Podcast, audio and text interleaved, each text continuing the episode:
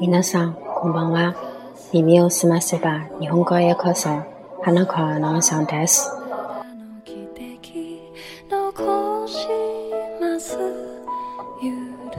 大家晚上好，欢迎来到茶倾听日本，我是主播花子。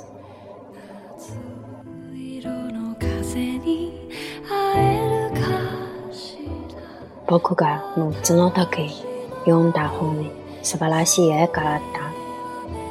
全部本当の話という名前の自然のままの森について書かれた本で、そこにボアという大きな蛇が獣を丸飲みしようとするところが描かれていたんだ。だいたいこういう絵だった。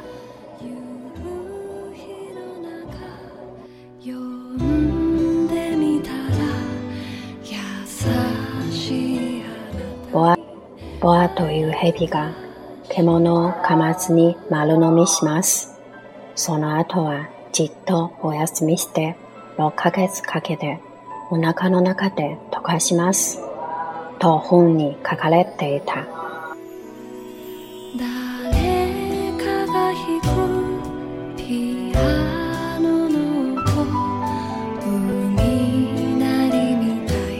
そこで僕はジャングルでこんなことも起こるんじゃないかとワクワクしていろいろ考えてみた。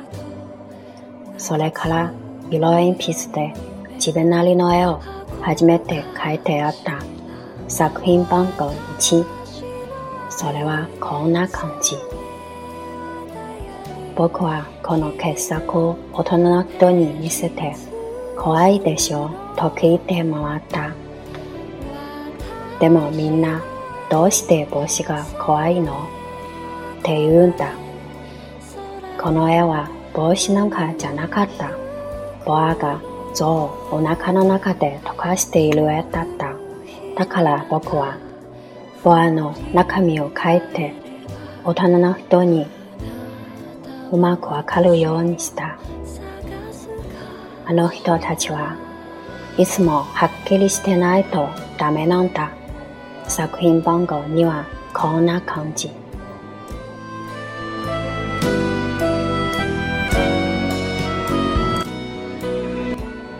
大人の人はバの絵なんて中が見えても見えなくてもどうでもいい。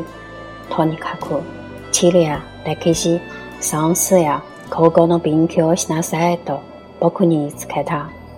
というわけで僕は6歳で絵描きになる夢を諦めた。作品番号1と2がダメだったから逃げてしまったんだ。大人の人は自分では全く何もわからないから子供はくたびれてしまう。いつもいつもはっきりさせなきゃいけなくて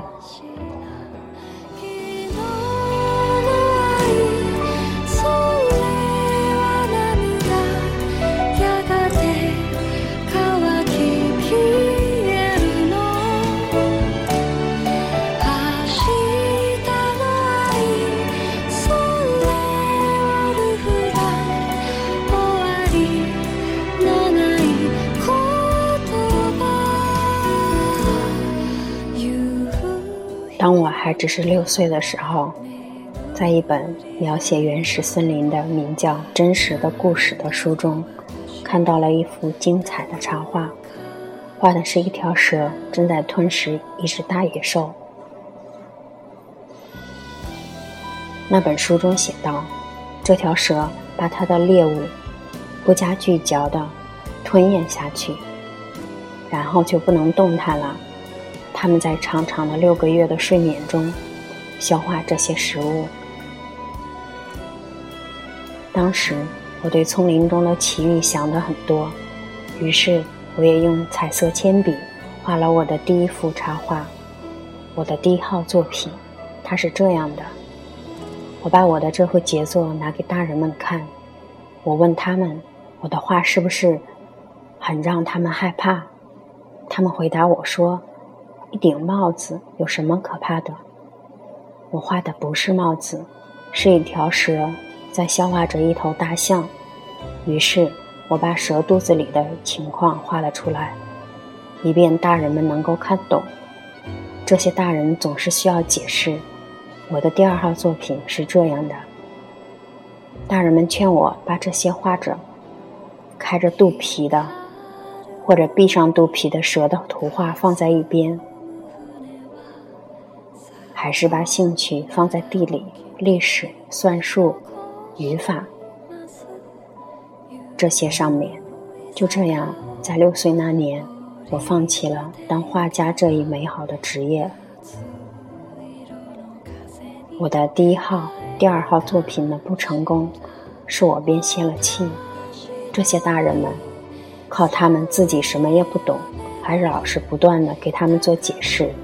这真叫孩子们腻味。